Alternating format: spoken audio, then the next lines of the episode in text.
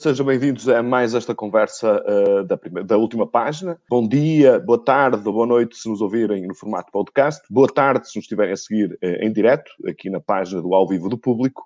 Uh, como sempre, para estas conversas, temos os nossos comunistas que ocupam de segunda a sábado a última página da edição impressa do Público. são eles Rui Tavares. olá, Rui, boa tarde. Olá, e também o João Miguel Tavares. Uh, João, boa tarde, viva. Olá, uh, Olá Rui. Vamos a isto. Portanto, Olá, nós uh, temos aqui alinhavados basicamente três temas.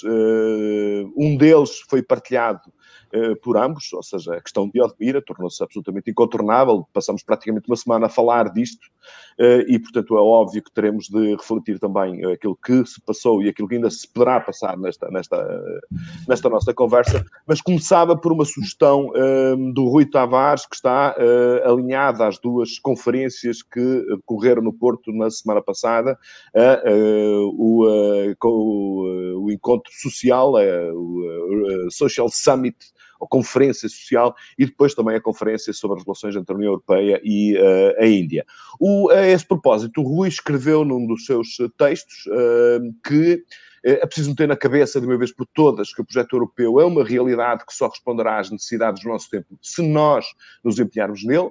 Desse ponto de vista, a falta de ambição da Europa não é uma questão de liderança, não é só uma questão de liderança, peço desculpa, é também e sobretudo uma questão do grau de exigência que a cidadania europeia impuser a essa liderança. No fundo, uh, continua Rui, há sempre duas oportunidades à nossa espreita. Ou aproveitamos a oportunidade de nos empenhar e transformar a Europa a partir de nós mesmos, ou aproveitamos a oportunidade de não fazer nada e depois de nos queixarmos da falta de ambição dos líderes. Aquilo que tu dizes aqui, portanto, é uma discussão muito uh, antiga e muito importante e muito profunda que tem a ver com esse conceito conceito vago que é a Europa dos cidadãos uh, e da distância que existe entre as preocupações e a agenda uh, e o interesse e, o, uh, e, a intervenção dos cidadãos e aquilo que são as altas instâncias de, da União Europeia, que para boa parte dos cidadãos continuam a ser realidades intangíveis muito distantes. Como é que esta, este problema se resolve? Ou, por outras palavras, como é que nós aproveitamos a oportunidade de nos empenhar em transformar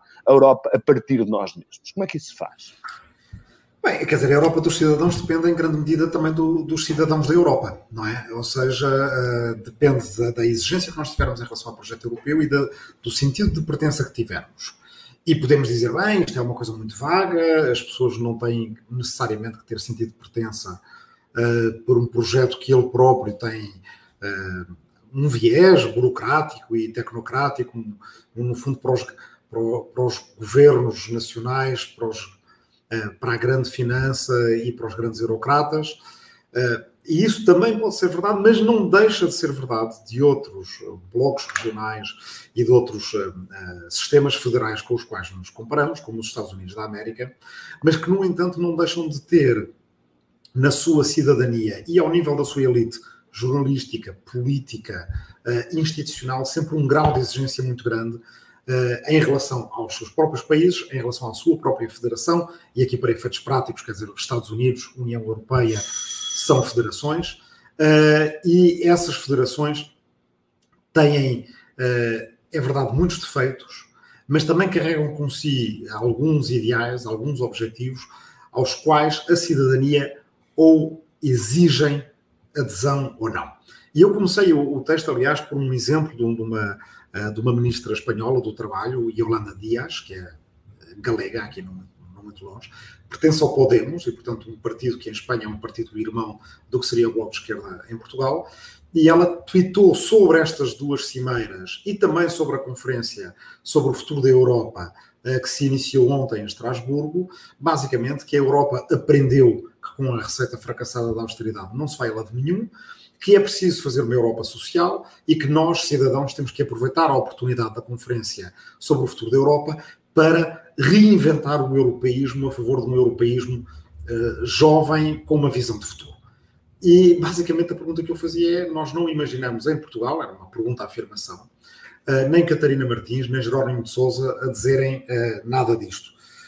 porque basicamente a retórica e esta comparação entre dois partidos da mesma família política de esquerda, mas poderia ser noutras famílias políticas, a retórica é que a Europa nunca aprende nada, que a Europa está sempre atrasada, uh, que a Europa não tem ambição, isso tudo poderá ser verdade, mas em grande medida isso é um autorretrato.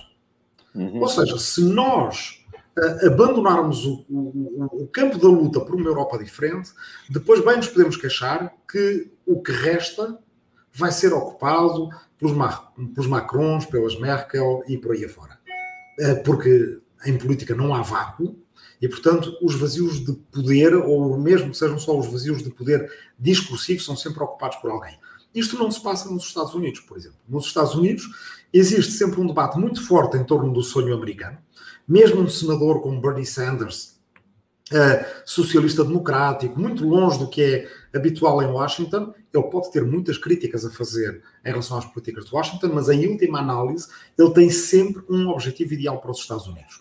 A mesma coisa com Alexandria Ocasio-Cortez, a mesma coisa com Elizabeth Warren, e isto significa uma diferença muito grande uh, depois também na prática. Quando há um. Mas, oh, Rui, mas deixa-me fazer-te uma pergunta. Essa, essa, essa propensão para o criticismo não uh, significa de alguma forma, uh, ou não exprime de alguma forma desamor? Eu acho que exprime mais preguiça do que desamor. Ou seja, há da parte das elites jornalísticas, intelectuais, institucionais, eh, políticas e partidárias em Portugal e noutros países da, da, União Europeia uma enorme falta de vontade de, um, pensar a outra escala, uh, informar-se acerca também do que isto significa de diferente, porque há, há outros textos a discutir eh, com base nos tratados. Eu vi, por exemplo, durante anos uma discussão sobre se Portugal deveria sair do euro ou não, sem nunca se ter em conta que para sair do euro teria que sair da União Europeia se lermos os tratados e os interpretarmos como eles têm dali preto no branco, ou seja, até poderíamos sair do euro sem sair da União Europeia, mas teríamos de convencer 27 outros governos na altura a deixar-nos fazer. E a verdade é que o debate em Portugal durante 10 anos sobre esse tema, importantíssimo, andou completamente desligado do que era realista, eh, do que era sequer possível fazer de acordo com os tratados. Porquê? Lá está, porque as nossas elites não se deram ao trabalho de fazer esse debate uh, com base na, na, na, informação que existe disponível a nível europeu. E, portanto, há também muita preguiça. Quando, por exemplo, Yolanda Dias diz a Europa aprendeu, agora temos uma oportunidade para apanhar. E no partido irmão do Podemos em Portugal, a Catarina Martins, do Bloco de Esquerda, diz a Cimeira Social foi uma enorme desilusão. Nós podemos olhar uh, para isto sob o prisma do copo meio cheio copo meio vazio. É evidente que a Cimeira Social no Porto uh, teve que ser um compromisso entre termos documentos mais restritos, mas que fossem implementáveis, ou então um documento mais geral, com objetivos mais amplos, mas que funciona mais como um documento moral. E vamos ver no futuro se as instituições europeias e os parceiros sociais, que também assinaram o documento, vão ter força para levar estes desideratos à prática. A partir daí, há duas maneiras que nós temos de nos empenhar. Uma é de Holanda Dias, que é conseguimos isto, vamos fazer funcionar. Outra é aquela que eu digo que é mais preguiça do que desamor, que é é sempre mais fácil dizer foi uma desilusão, não há nada a fazer, a Europa não aprende nada, e como a Europa não aprende nada, basicamente nós podemos eh, reciclar, não é? Lavar e voltar a usar esta crítica o tempo todo, e quando as oportunidades forem perdidas, nós vamos dizer que a culpa é deles. Uhum. Pronto.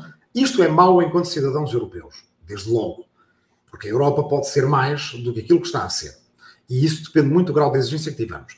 Mas já agora, e para terminar, também é mau enquanto cidadãos portugueses. Porque aquilo de que nós temos falado aqui muitas vezes, o aproveitar bem os dinheiros da Europa, o posicionar bem Portugal enquanto economia aberta, mas pequena, dentro de uma economia muito grande e relativamente fechada, que é a europeia, e dentro da globalização maior ainda, implica, em grande medida, sermos europeus ágeis e ativos. E aí, isso passa pelas lideranças partidárias. Não é só enquanto esquerda que digo isto. Claro, tenho imensa pena que à esquerda, em Portugal, se continua a falar da Europa como um projeto fracassado, que não vai sair do solo e a gente nem precisa de se chatear e nem precisa de aprender, quando aqui ao lado uma Yolanda Dias diz, não, há aqui oportunidades para apanhar. Mas mais do que isso, enquanto sociedade, nós de facto temos que perceber que a Europa está aqui, está para ficar, mas ela só vai responder às nossas necessidades se nós nos empenharmos nela. Uhum. João, uh, como é que uh, se deve olhar para estes problemas uh, uh, para estas questões de natureza europeia, sendo que, enfim, usando aquela velha imagem do Jacques Delors, portanto, que a Constituição Europeia é como andar de bicicleta, não se pode parar. Se a gente deixar de pedalar, a bicicleta tomba. Como é que se pode ser mais interventivo e que, que atitude é que se deve ter relativamente aos pequenos avanços, ou até, em alguns casos, em alguns recuos que a Constituição Europeia e o processo europeu têm tido? Manel, já que estás a utilizar a metáfora da bicicleta, eh, eu não sei se tu, cá em Lisboa, não sei se no Porto também existem, cá em Lisboa existem as giras, não é? E as giras eh, aqui na minha zona, que é a zona de muita escola, eh, o que os miúdos fazem é há um que se senta à frente e depois os outros com imensa habilidade, há uns que pedalam e os outros aproveitam ali com um equilibrismo às vezes absolutamente impressionante. Pensamos como é que eles conseguem fazer isto? e nós, uh, naquilo que tem sido o projeto europeu, somos basicamente o miúdo que salta para cima do, do, da bicicleta e de uma forma muito equilibrada tenta se aguentar em cima dela, mas que não pedala. Né? Quem está a pedalar uh, são os outros e, e, e, também quem, quem tem a aplicação uh, e, que paga, e que paga a anuidade também, também não somos nós. E Nesta isso... questão da agenda social, na questão da agenda social, há algum protagonismo do governo português, em concreto do primeiro-ministro.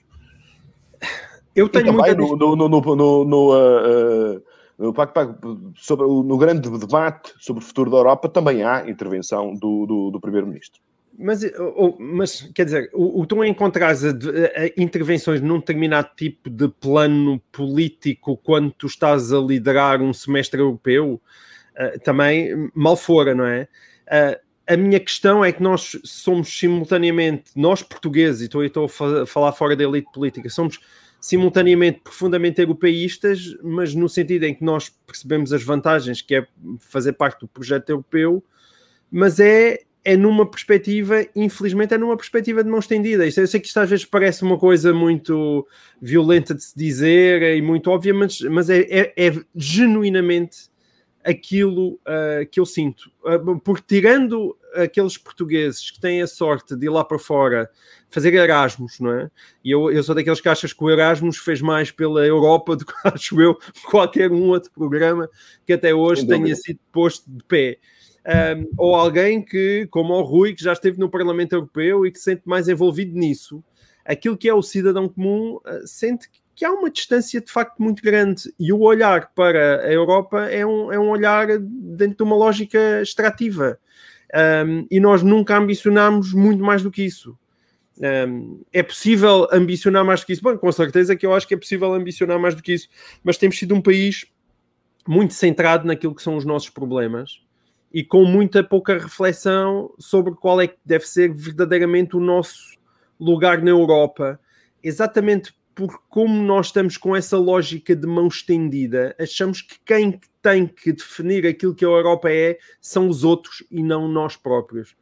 Aquilo que eu temo é que, sendo verdade, como disse o Rui, que nós, hoje em dia existe na Europa uma ideia que não é para, que, pela austeridade que vamos lá, que, que aquilo que foram as políticas austeritárias tiveram um, consequências duras, nomeadamente no, naquilo que são os países do Mediterrâneo, se quiseres até nos crescimentos dos extremos, e, e, e como isso pode pôr em causa uma certa lógica de unidade política da própria Europa. Uh, mas, mas tirando esses, esses reflexos de uma austeridade que, com esses efeitos políticos, fez, se calhar, os países do centro uh, uh, temerem que, bom, se calhar, tentemos ser um pouco mais prudentes. O meu medo é que isso seja mais uma vez um sintoma passageiro e quando as coisas realmente voltarem a apertar e que não seja por razões pandémicas, nós nos encontremos outra vez numa situação de isolamento, de, de, de pigs, não é? De, desses, desse, desse terrível acrónimo que acabou por, por pegar.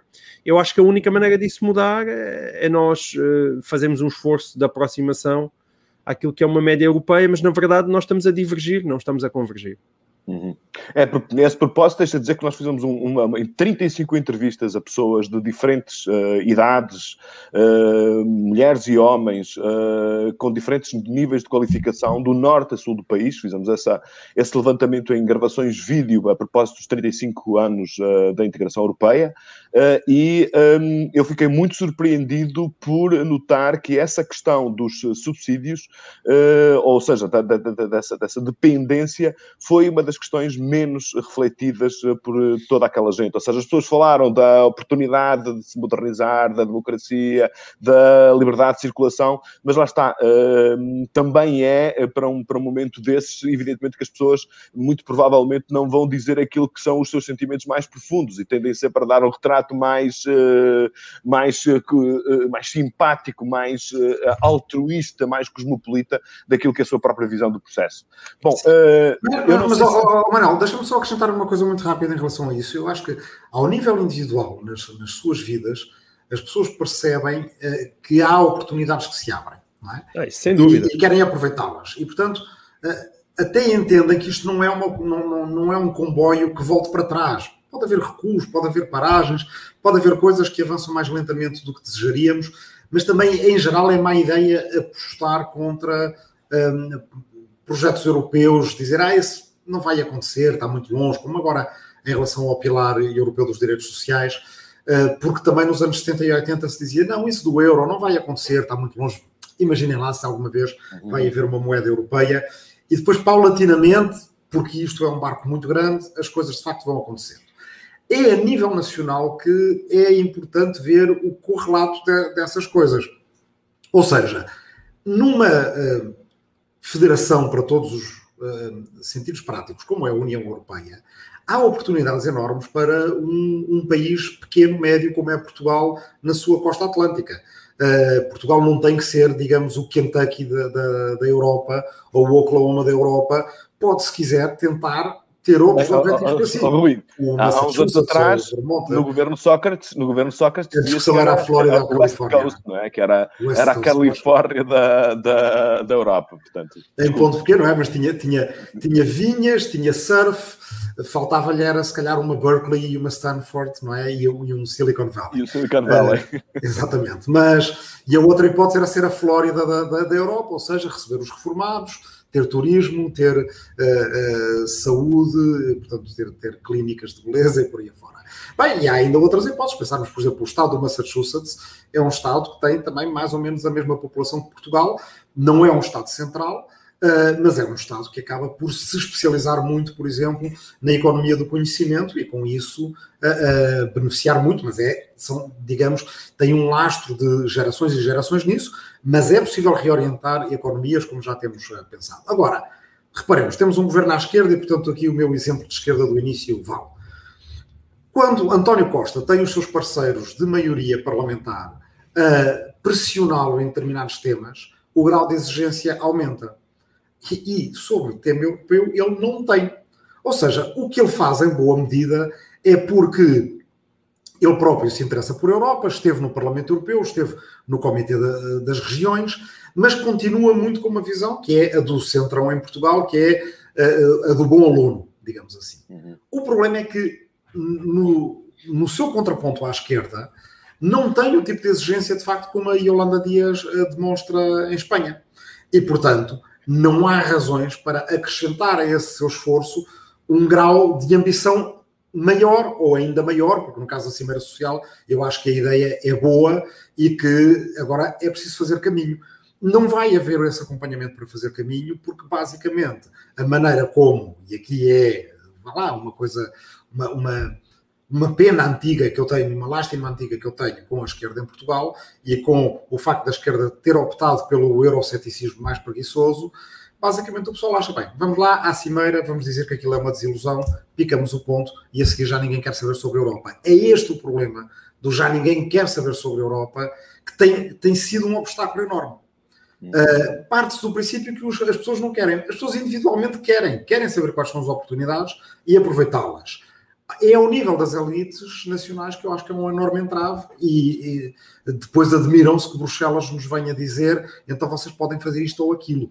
Em geral, o que deveria acontecer é antes as elites nacionais dizerem a Bruxelas nós queremos ser aquele outro ou mas, repara, só uma nota, mas apesar de tudo, o anti-europeísmo desapareceu praticamente deste país hein? e desvaneceu-se de uma maneira impressionante. Tu, mesmo à esquerda, tu tinhas o, o, discurso do Partido Comunista já não é nada do que foi, já para não falar das velhas encarnações do CDS que já lá vão, mas tu não tens verdadeiramente nenhum partido hoje em dia que tu possas considerar anti-europeísta. Talvez vá o PCP se puxasse um bocadinho por ele, mas até esse discurso tem vindo a desaparecer uh, progressivamente. Não, o que é, é extraordinário é que, tendo em é conta que mais de 90% dos portugueses não quer sair do euro e não quer sair da União claro, Europeia, é que esse discurso não tenha sido substituído por nada de Sim, mas ainda há uns anos é, a questão do euro era. É o tal mais... caso em que, em, que, em que a expressão e da vontade da cidadania influencia de facto o comportamento dos políticos e vai um pouco de encontro àquilo que tu dizes que é, portanto, nós também temos responsabilidade uh, uh, nisto. Vamos passar para outro tema que é uh, o tal tema partilhado por ambos, que é Odmira. O Rui escreveu que, a propósito, portanto, da quase escravatura na agricultura intensiva, Podemos nós dizer que ignoramos a sua existência? Não podemos. O jornalismo há anos que relata o que se passa. Os autarcas conhecem os casos. É fácil falar das imensas estufas de agricultura intensiva em Espanha, que os produtos nos enchem as prateleiras de supermercados, mas não é difícil imaginar que o mesmo se passe uh, em Portugal. Depois, por seu lado, o, uh, o João escreveu um texto sobre, uh, em que falava sobre decência, bom senso e empatia, e é assim que se compõe o tal zero da decência, do bom senso e da empatia e se divide a questão entre a esquerda e a direita e entre solidariedade versus propriedade privada. O governo decide que requisitar o Zemar inteiro, embora só precise de uma dezena de casas. Os proprietários afiam logo as garras, embora não sejam as casas deles, nem se perceba, nem se perceba bem Uh, nem se perceba bem que as propriedades têm, as casas, mas não os terrenos em que as casas estão, Uh, portanto, uh, esta confusão toda e que leva o João a, a continuar, uh, os responsáveis pelo Zemar agem como se não estivessem falidos e o seu maior credor não fosse o Estado. 60 milhões de dívida, diz Cabrita. E o próprio Zemar que só tem uh, licença de parque de campismo, e caducado ao que parece, que foi construído em cima de uma reserva ecológica, que é um projeto PIN dos saudosos tempos socráticos, que foi inventado por um membro da família Espírito Santo e que foi financiado por BES, etc, etc. Isto, portanto, é caso para perguntar onde está o Estado, onde está a Justiça, onde estamos nós? Onde é que nós estamos, uh, João Miguel Tavares? Eu acho que estamos numa posição que, eu, que a mim me irrita particularmente, que é numa politização de um tema como este. Há determinado tipo de politizações que me. Quando, quando eu vejo determinados assuntos começarem a ser divididos entre esquerda e direita, a mim salta-me um bocadinho a tampa. E este é um deles. Um, porque às vezes é, não, eu, eu, não consigo conceber que haja pessoas que, diante de um caso como este, a grande preocupação seja a proteção da propriedade privada dentro do Zemar. É uma coisa que me faz confusão. Acho que isto não é nem de perto nem de longe. Uh, a, questão central dali e custa-me a, a, acreditar que seja uh, saber se eu voto no Bloco de Esquerda ou no PCP ou no LIVRE ou no Partido Socialista que tem que definir, ou no PSD ou no CDS, tem que definir qual é que é a minha posição em relação a isto. E isto é, bate com, com conversas que nós aqui temos, de às vezes nós andamos à procura de, de, de falsas divergências, quando, quando as pessoas de bom senso certamente chegariam a acordo sobre o que se está a passar ali. Uh, a questão da agricultura intensiva tem hipótese de, de, tem certamente problemas ambientais. Eu não sou especialista nisso, custa-me estar aqui a decidir o que é que o que, é, qual, o que é que os solos do Alentejo aguentam ou não aguentam. Acho que por vezes existe um olhar, que é um olhar sobretudo urbano e citadino, em que, por um lado, nós choramos eh, quando o Alentejo uh, é só pedregulho e dali não consegues retirar nenhuma espécie de produtividade, quando de repente começas a produzir coisas de determinada maneira, também, ai meu Deus, que lá vem o ambiente. Portanto, eu não sou especialista, eu consigo perceber que haja problemas com excesso de água para a utilização no, Alga, no, no Alentejo. Agora, eu quando eu vejo conversas sobre Alqueva, ou seja, sobre Odmira, se de repente há ali determinado tipo de, de, de, agricultura que aparentemente está a ser produtiva, a desenvolver a, a, região e tudo isso, eu diria, bom, olha, estão a ser produtivos e a, e, a, e a, desenvolver a região. Agora, isso precisa de mão de obra intensiva. Bem, então é evidente que as pessoas que vêm têm que ser bem tratadas, de preferência, são imigrantes, venham os imigrantes, uh, e, e, agora que, que não os deixemos ficar nas mãos de, de, de pessoas que, são, uh, que se aproveitam, sejam eles gente que basicamente está, está metida na, naquilo que é uma espécie de tráfico de mão, tráfico de mão de obra barata, seja uh, pessoas que são empreendedores que se aproveitam destas situações e exploram as pessoas de maneira inaceitável. Agora, isto exige, é da parte, não, não apenas de uma pobre Câmara como a de Odmira, mas da, da parte do próprio Estado Central, um olhar sobre o território, sobre aquelas pessoas, para que as coisas não cheguem ao ponto a que chegaram agora. E depois, oh, João, mas deixa-me voltar só um bocadinho atrás e deixa-me chegar só um bocadinho atrás e fazer-te uma pergunta. Aliás, tu próprio dizes isso no, neste, neste, neste texto. Tu não achas que houve uma certa prepotência por parte do Estado na forma como requisitou civilmente aquele empreendimento? Ou seja, o facilitismo com que decidiu fazê-lo sem procurar alternativas, sem fazer uma requisição ajustada às necessidades objetivas das pessoas que uh, precisavam de fazer quarentena profilática ou mesmo resolver problemas de habitabilidade, não te incomodou a ligeireza com que uma questão uh, tão sensível foi uh, gerida? Incomodou, sem dúvida. E eu acho que Eduardo Cabrita teve a sua uh, habitual pose de, de, de, de, porteiro de discoteca onde não quer que entre. Há um lado abrutalhado em toda a ação do, do Eduardo Cabrita. Ele é, é uma pessoa que, até a falar com, com a comunicação social, parece que é naturalmente desagradável. não sei se é daquelas pessoas que depois no, no, em casa é uma pessoa encantadora mas uh, eu, eu vejo sempre com uma agressividade desmedida e de alguém que, não sei se por achar cheios das suas razões, fervem pouca água e tudo aquilo foi abrutalhado, aquela maneira de para que requisitar o Zemar inteiro se, se só precisava de algumas, de algumas cabanas e de algumas casas, nada daquilo se percebe. Mas, dito isto, nós estamos diante de problemas uh, de dimensão diferente não é? Porque se se entender que aquelas pessoas precisam de ser ajudadas naquele preciso momento e que estão em condições uh, péssimas de, de, de, vivência e que têm que fazer alguma espécie de confinamento ou pelo menos estarem isoladas das outras, uh, a questão dos proprietários do Zemar a mim uh, sensibiliza menos quando eu equiparo uma coisa com a outra. Agora, é evidente uhum. que um governo hábil devia ter conseguido fazer as duas coisas, que era, por um lado, ir conversar com aquelas pessoas, por outro lado, se realmente não existisse outra, outra forma e se o Zemar fosse a instalação que tivesse à mão mais adequada para aquele efeito, teriam feito aquilo. Eu, que nestas coisas sou realmente pela luta de classes e assim um, um, bom homem, que eu sou um apreciador da luta de classes, no sentido que eu acho que todos nós que vimos da província e vimos para Lisboa temos sempre este discurso em que somos mais sensíveis à questão das elites. Ah, e vocês sabem que isso é uma questão à qual eu sou extremamente sensível e, eu, e portanto entristece-me porque eu tenho a sensação que este caso só abriu uh, telejornais atrás de telejornais, não foi por causa daquelas 40 pessoas, foi por causa dos habitantes da classe média alta do Zemar. E, portanto, e, e foi, foi por causa daquelas pessoas que têm sido incomodadas é que isto deu este charivari todo.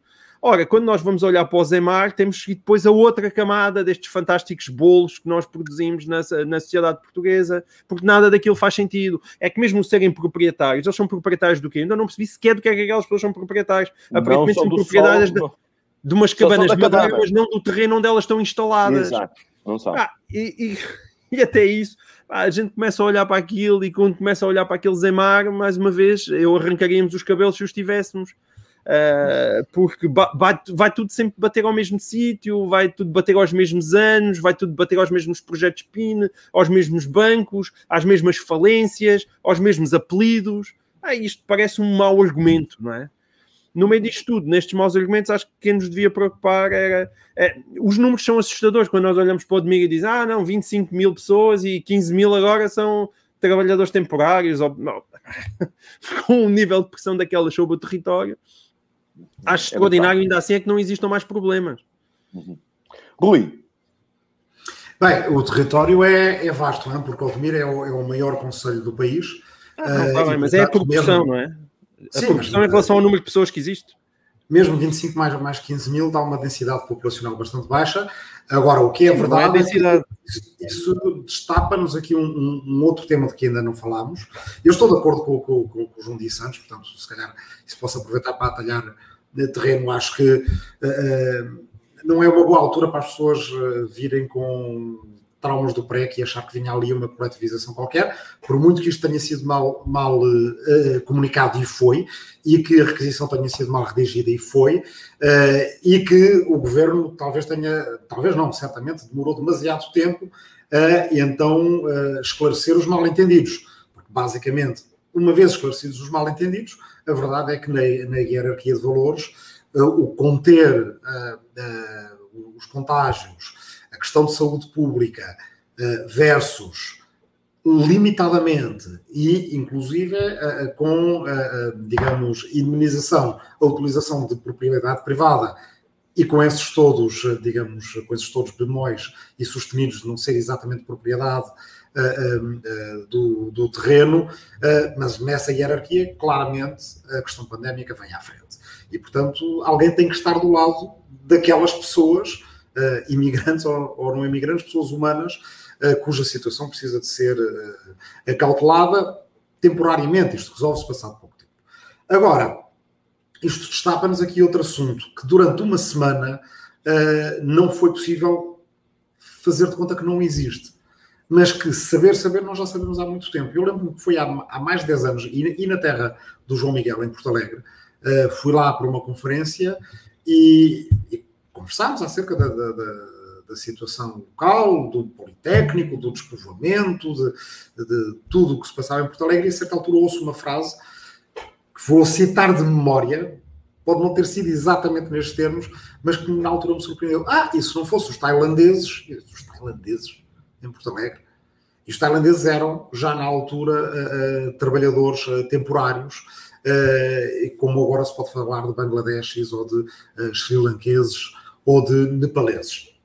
Não só nas zonas rurais em Portugal, como também nas áreas metropolitanas. Portugal vai precisar de imigrantes, qualquer que seja o modelo económico que a gente escolha, ou que mesmo não escolhendo, que acabemos por deslizar até ele, qualquer que seja o modelo de ocupação do solo, de agricultura mais de qualidade ou mais intensiva, Portugal vai precisar de imigrantes. Quer dizer, as nossas tendências demográficas são claras para uma população decrescente, uh, embora se possa achar que com um aumento muito grande de produtividade e com a desmaterialização da economia se possa viver bem e ter uma economia avançada europeia com menos gente em Portugal, na verdade tudo aponta para o contrário, nós não estamos a aumentar a produtividade, nós vamos precisar de imigrantes. A questão é fazer bem ou mal para nós e para os imigrantes.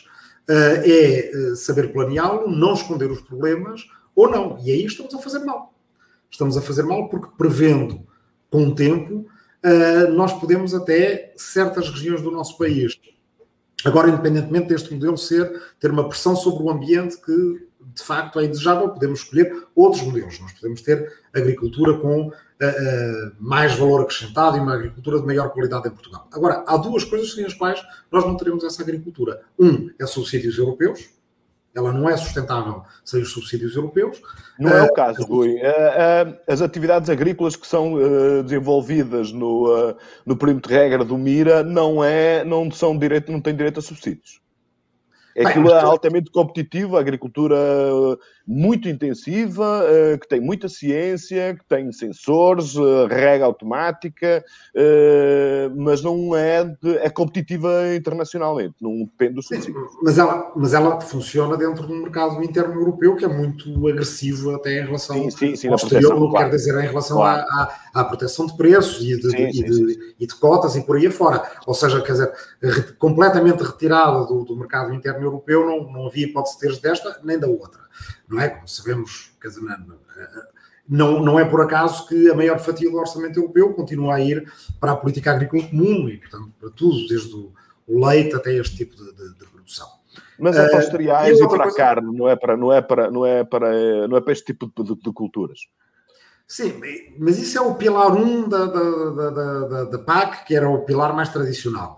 No pilar 2 da PAC, que é mais inovador, e aliás o Capolas Santos tem eh, foi relator lá no Parlamento Europeu e depois Ministro da Agricultura, e em que Portugal até tem avançado mais do que alguns outros nossos, eh, digamos, eh, países com que nos costumamos comparar, como a Grécia e outros, eu creio que aí também há um impacto bastante grande da pertença ao mercado interno europeu. Além disso, a outra coisa que faz sempre ser preciso é mãos para trabalhar.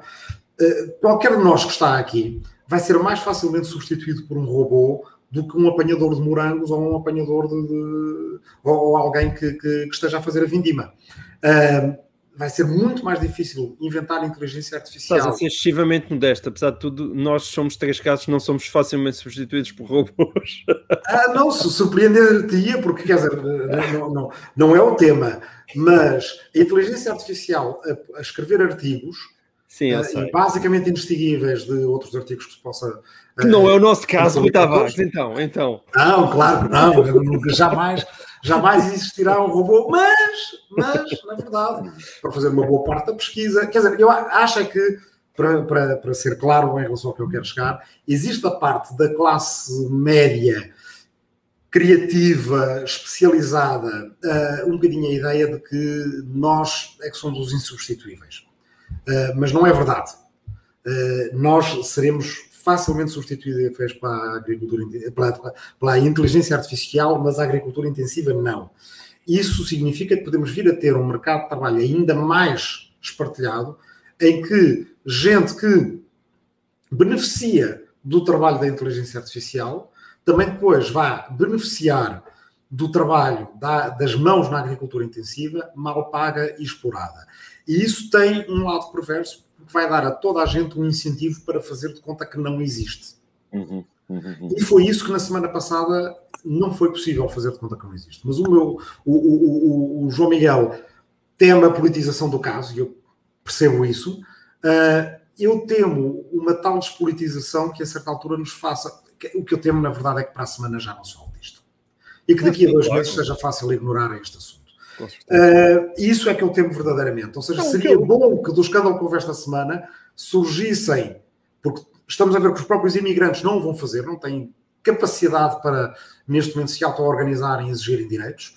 Uh, há muita outra gente que está interessada também em que o tema saia da agenda e quem despertou para o tema durante esta semana seria importante que continuasse desperto e até se, se organizasse de forma uh, que nós não acabemos com esta sociedade completamente espartilhada, de costas voltadas e em que, por muito que às boas consciências doa a exploração da imigração, na verdade também dá jeito de encontrar as saladinhas já cortadas e uhum. lavadas no supermercado e passar adiante porque é prático para a vida de todos os dias. Eu quando falei na politização, é, era só dentro daquela lógica que eu de repente, a meio da semana, tinha a sensação de um lado estavam uns pela, pelo direito à propriedade privada e outros pela solidariedade em relação aos imigrantes. Epá, isso é uma coisa que me irrita. Não, tu, não, repara, tu podes, estar, tu, podes, tu podes estar contra a forma abusiva como o Estado se comportou uh, e a forma brutalhada, para usar a tua expressão, como o Estado se comportou numa coisa destas, porque enfim, uh, uh, sendo de esquerda ou de direita, as questões que têm a ver com propriedade, requisição civil, são de uma sensibilidade eh, política enorme, eh, mas por outro lado estás também eh, preocupado com a condição, com a emergência sanitária daquela população, daquela, daquelas pessoas, e que a primeira prioridade de todas era garantir que elas tivessem condições de vida e condições, portanto, de isolamento profilático mais decentes e mais humanas possível. Portanto, acho que é, é, é, como tu dizes no teu artigo, João Miguel, portanto, isto são várias camadas de um Portugal que muitas vezes nós não, não olhamos para, para ele. Tem a ver com o modelo de desenvolvimento, ou seja, a utilização de recursos. Aquele tipo de agricultura intensiva faz sentido, não faz sentido? Uh, que alternativas aqui, a que há para aquelas zonas, como há atualmente para o Alqueva, se não for uh, através da agricultura intensiva, que a água uh, proporciona em todas as zonas agrícolas do mundo, nós não vamos querer aquilo vamos preferir o deserto, não vamos querer comprar saladas a, 70 cêntimos um, o, o, pé de alface e estamos dispostos a pagar 2 euros. Há várias questões que estão aqui uh, relacionadas com, com este tema que acho que são muito interessantes e dizem muito sobre algumas das, de, dos problemas com que, com que o país se, se, se confronta, justiça, injustiça, economia, uh, recursos, todos esses temas, e que é, eu estou de acordo com o Rui, é bom que isto, do ponto de vista político, suscite uma discussão profunda que tenha em perspectiva aquilo que vem a seguir, porque de facto aqui há muitas coisas importantes em, em, em, em discussão. eu concordo com vocês, a única coisa, eu concordo totalmente com isso, e aí sim a discussão é política. Eu estou só a falar é nesta espécie de primeira camada de intervenção, estás a ver? Sim, sim, quando, sim, como. Chama, como, quando chamas o INEM, não é? Uhum, quando chamas o INEM, não andas a saber se a pessoa que está estendida no chão é de esquerda ou de direita em que é que ela vota. É só isso. Uhum. E às vezes nós perdemos um bocadinho essa sensibilidade. Um outro tema muito interessante uh, que uh, também ocupou uh, bastante a atenção do espaço que enfim, documentariado português, eu não gosto nada dessa expressão, mas de um momento para o outro não me lembrei, não me lembrei de outra, uh, tem a ver com os resultados da, das eleições na uh, Comunidade de Madrid. Uh, e a esse propósito, o Rui escreveu à falta de alegrias caseiras, a direita portuguesa entusiasma-se com alegrias alheias e celebra a impressionante vitória em Madrid do PP de Isabel Dias Ayuso, que, como se também fosse sua e como se aquilo que se está a passar em Espanha fosse de alguma forma transponível para Portugal. Deixem-me dar-vos, deixem-me dar uma má notícia. Não é ou pelo menos não é com os atuais protagonistas da cena partidária nacional, nem com os portugueses que costumam votar neles. Uh, é curioso, Rui, porque, enfim, uh, eu próprio escrevi sobre isso e referia-me mais à questão dos uh, protagonistas da cena partidária nacional, mas não tinha refletido, e eu acho que tu tens razão, nem nos portugueses que querem, que costumam votar neles. portanto, o discurso, enfim, bastante neoliberal, quase libertário de Isabel Ayuso, hum. muito à, mais à direita do que aquilo até do próprio discurso mais eh, democrata cristão do, eh, do, eh, do PP espanhol, não se encontra nenhum dirigente partidário para o fazer, com aquele grau de intensidade, nem haverá muitos portugueses que se deixem seduzir por ele. As palavras são minhas, mas eu acho que deves ser tu, deves ser tu a comentá-las porque é aproveitar um, um, um, parágrafo no qual tu possivelmente até estás de acordo.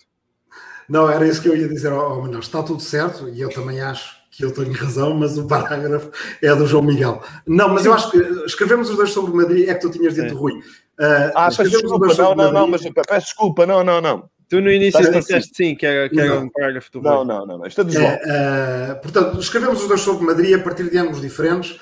Uh, o João Miguel, se eu interpreto bem, bem, explicando porque é que a vitória da direita em Madrid não é transponível uh, para a direita portuguesa.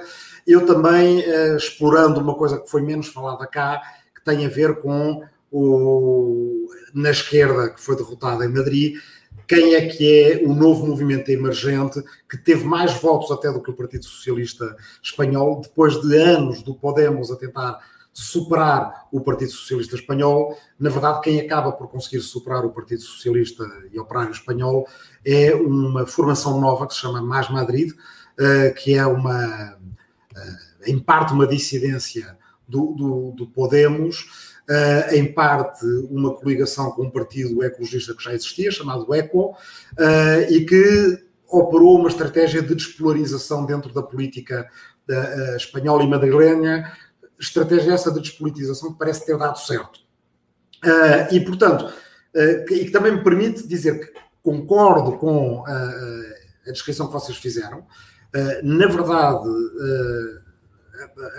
digamos, o discurso de Isabel Dias Ayuso é um discurso muito dentro da, da, da, da, guerra entre esquerda e direita, é um discurso muito vigoroso à direita, eh, e mesmo o facto de não estar, porque se diz às vezes aqui em Portugal, bem, mas o PP espanhol cortou com o Vox, uh, uh, Pablo Casado fez um discurso muito duro em relação ao Vox, é verdade, mas a estratégia do PP espanhol não tem sido, por exemplo, a estratégia da CDU-CSU alemã, que é não só de fazer o corte com a AFD, com a extrema-direita, mas fazer um discurso que é ao centro. O PP espanhol corta com o Vox, mais ou menos, mas uh, faz um discurso à direita, ou seja, insu, uh, uh, intensifica, basta ir buscar o slogan, toda aquela lógica de liberdade versus comunismo, que eu acho também aberrante.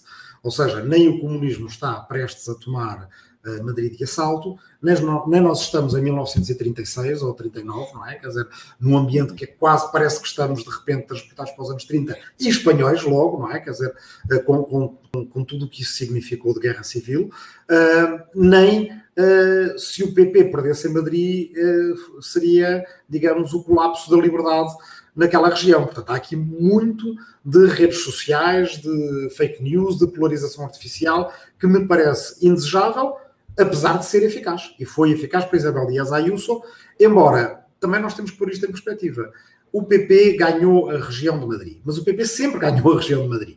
Há 25 anos, desde 95, que o PP espanhol governa a região de Madrid e ela é uma região com um voto mais conservador. Sempre foi. Mesmo quando os socialistas saíram em primeiro lugar há, há dois anos, não conseguiram governar porque a maioria continuava à direita. As coisas vistas do outro lado da fronteira uh, é que às vezes parecem um bocadinho, um, enfim, quer dizer, em espelho. Eu trago para aqui para finalizar esta, esta intervenção, porque depois ainda, se pudermos, ainda gostaria de falar em todo o Mais Madrid, um, dois parágrafos de uma crónica que saiu no Expresso este fim de semana, uma crónica de Luís Todo Bom, portanto, alguém mais à direita e oriundo do meio empresarial, e que diz o seguinte: o governo espanhol é um governo socialista, de matriz e cultura europeias, onde a extrema-esquerda tem uma influência quase nula. Esta é a descrição que faz de um governo no qual o Podemos tem ministros. E Pablo Iglesias era vice-primeiro-ministro até há pouco tempo. E depois descreve assim o governo português. O governo português é um governo socialista de matriz comunista, onde a extrema-esquerda dita as regras do seu posicionamento estratégico e conclui: está traçado o nosso caminho de aprofundamento da pobreza. Pá, uh, nós falámos já várias vezes acerca da facilidade com que a esquerda usa o epíteto de fascista e depois às vezes se queixa que quando quer usar para fascistas reais as pessoas podem não ir atrás e não acreditar. Mas também devíamos falar um dia sobre a facilidade com que a direita e certos meios empresariais citam os traumas da Guerra Fria e do PREC com uma, uma irresponsabilidade total e chamam comunista a tudo o que está à sua esquerda. Isto é indesejável, porque isto leva a sociedades muito polarizadas, onde depois uh, conceder um ponto ao adversário é uma humilhação, falar com o adversário é uma traição, uh, e depois queixamos-nos que as democracias ficam ingeríveis. Não, nem o governo espanhol é um governo onde a extrema-esquerda não tem influência nenhuma, para utilizar uma categorização que é de Luís Todo Bom e não minha, nem o governo português tem matriz comunista. Isto é um absurdo total. E é por isso que eu espero que surjam nem várias famílias políticas discursos, eh, discursos despolarizadores, porque se nós formos pelo caminho desta, deste, deste mundo de fantasia em que nós estamos à beira do pré ou da Guerra Fria, eh, às vezes há profecias que se autorrealizam. Uhum, é verdade. Rui, aliás, João. É, ouve, eu, eu aqui estou, eh, estou de acordo do, com, com, com, com o Rui. Um, eu, às vezes, o que, eu, o que eu, eh, nós até já discutimos e já, já, já houve críticas entre nós, é, é muitas vezes quando ele está a retratar a situação portuguesa, de exa exatamente às vezes puxar com comparações com a década de 30, com a década de 40, nós já falámos disso aqui, e que eu acho que são deslocadas, e, e, de facto são deslocadas, são, são deslocadas até por razões que têm a ver exatamente com a União Europeia, como nós tivemos. É, o que eu acho é que nós às vezes. Uh, eu acho que às vezes uh, os países que estão dentro da Europa, um, isso é, vestem, ve eh, colocam, umas certas, colocam umas certas vestes radicais para fingirem que têm uma elasticidade política que já lhes foi retirada há muito. Uh, e nós fingimos que podemos ser, seja radicais para o lado da direita, seja radicais para o lado da esquerda, mas que hoje em dia, em última análise, é bastante difícil de algum dia ser aplicado, tendo em conta aquilo que é o nosso lugar na Europa e a nossa dependência de Bruxelas. Portanto, isto é mais um jogo de carnaval do que alguma coisa que, bem exprimida, dê realmente uma, uma, uma, uma, um determinado caminho de intervenção política que já não está ao alcance das nossas mãos. Isso Sim, é radicaliza, ajuda a radicalizar. Ajuda a radicalizar. Eu... Este este, este, estas palavras, apesar de tudo, são eh, eh, os seus conceitos são inaplicáveis, ninguém está a imaginar, portanto, eh, uma, uma, uma, o regresso do comunismo ou o regresso do fascismo, mas para todos os efeitos, quer, quer o comunismo, quer o fascismo, estão associados a um conjunto de ideias que incomodam e radicalizam as pessoas. Sim, Sente que eu aí sou mais irresponsável do que o Rui. Se calhar é a minha costela anarquista, que se calhar devia estar mais desenvolvida no Rui e acaba por estar mais desenvolvida em mim que é eu encontro algumas vantagens no radicalismo em termos de politização ou de repolitização da sociedade. Uh, quando tu tens estes, com este tipo de conversas mais extremadas, sais ali de um, de um milieu que é, às vezes é, é morno, sonso, e que faz com que muita gente se afaste, não é?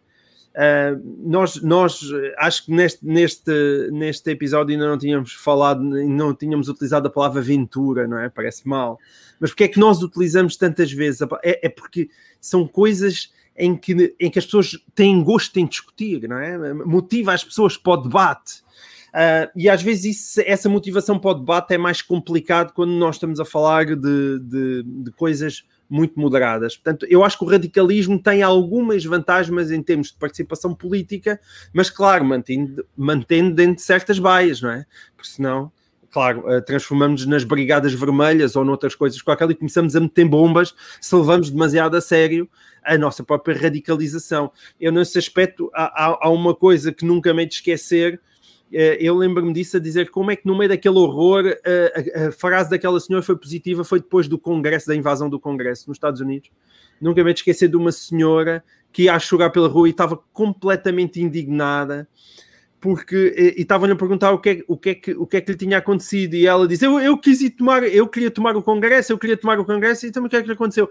Mas eles, eles e depois atiraram uma, com gás lacrimogéneo e a, e a senhora estava super indignada porque ela queria ser uma revolucionária mas não queria levar com, com gás lacrimogéneo e isso eu são os isso. meus revolucionários favoritos esses são os bons revolucionários. É, epá, eu quero mudar o mundo. Epá, mas se é para levar com, gás, com gás lacrimogéneo, eu fico em minha casa. E enquanto isso estiver assim, não é? Os nossos revolucionários, mas que à noite gostamos de comer bem, e, ou se quiseres essa esquerda caviar com que nós muitas vezes carica, com que a direita caricatura a esquerda, a esquerda caviar tem grandes vantagens, enquanto porque quando gostas mais do caviar do que propriamente da esquerda, significa que vives ainda num mundo em que é gerível, e que as pessoas não partilham para nenhuma espécie de violência política. Isso é, isso é o mais importante. E portanto é sempre esta dinâmica entre manteres um certo entusiasmo nas tuas discussões, mas não vás essas discussões ao, ao, ao, com uma seriedade tal que descamba em violência.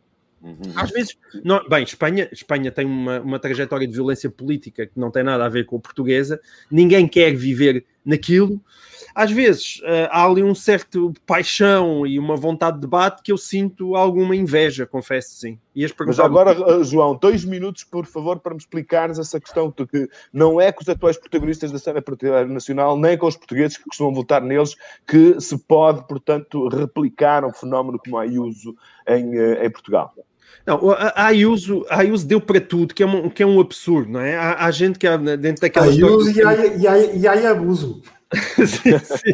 Foi muito, foi muito abuso, sim, foi muito abuso da Ayuso, nomeadamente se achar, ah, vem, vem como a gente que dizia, por causa epá, estas conversas nas quais nós estamos sempre metidos, nomeadamente agora à direita, de unir-se ou não à extrema-direita, e muita gente dizia: vem como a direita centrista conseguiu uh, ganhar Madrid com a beira da maioria absoluta e não precisou de se unir ao Vox.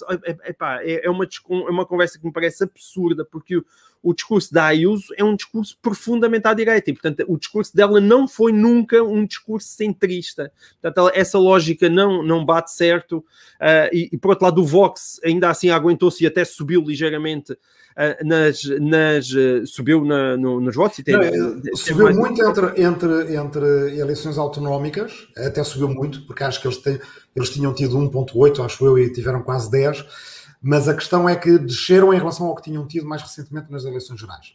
Uhum. Na... Mas pronto, quer dizer, não, não é aquela coisa. Bem, estão abaixo dos 10% ainda.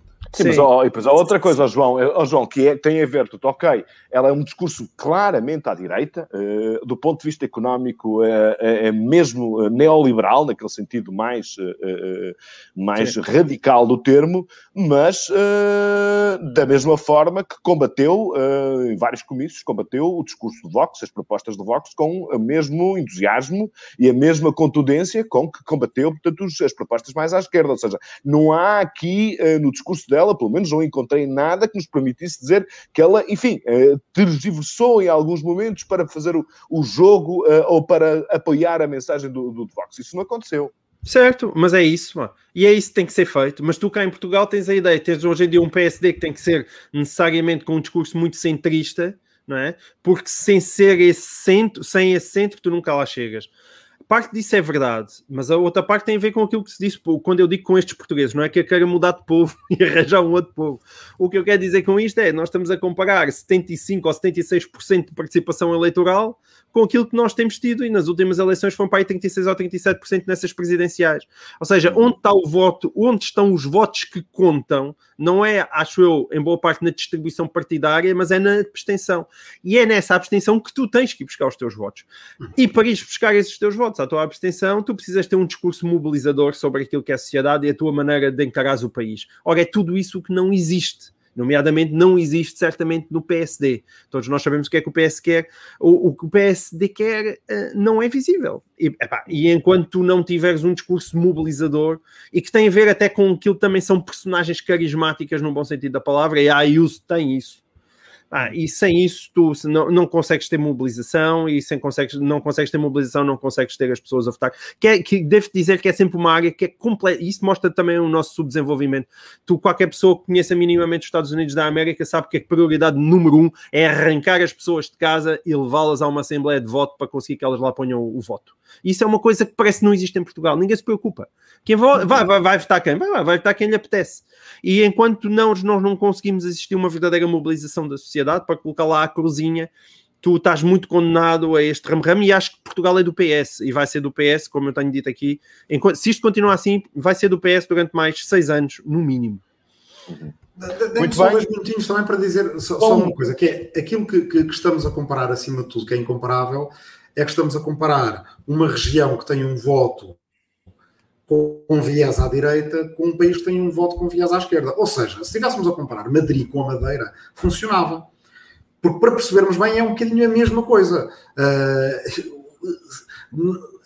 a direita portuguesa esteve a falar das eleições em Madrid como se tivesse sido uma surpresa a vitória do PP uh, numa região anteriormente dominada pela esquerda. Não é o facto. O PP, em princípio, ganha as eleições uh, em Madrid. Não há grande distinção.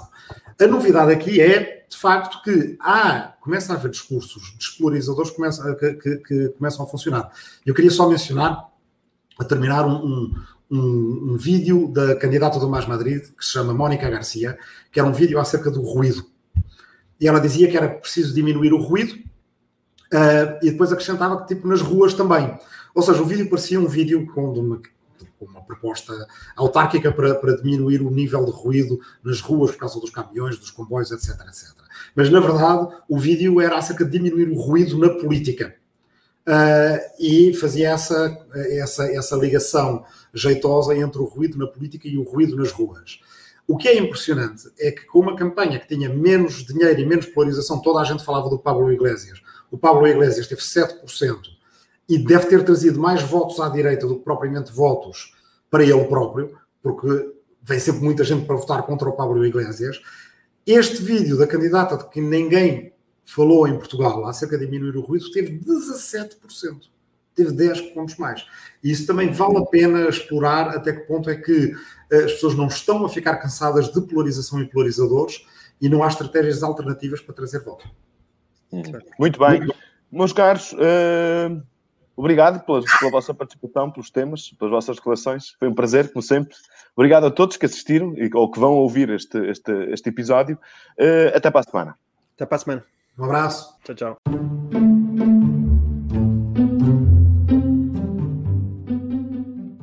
O público fica no ouvido.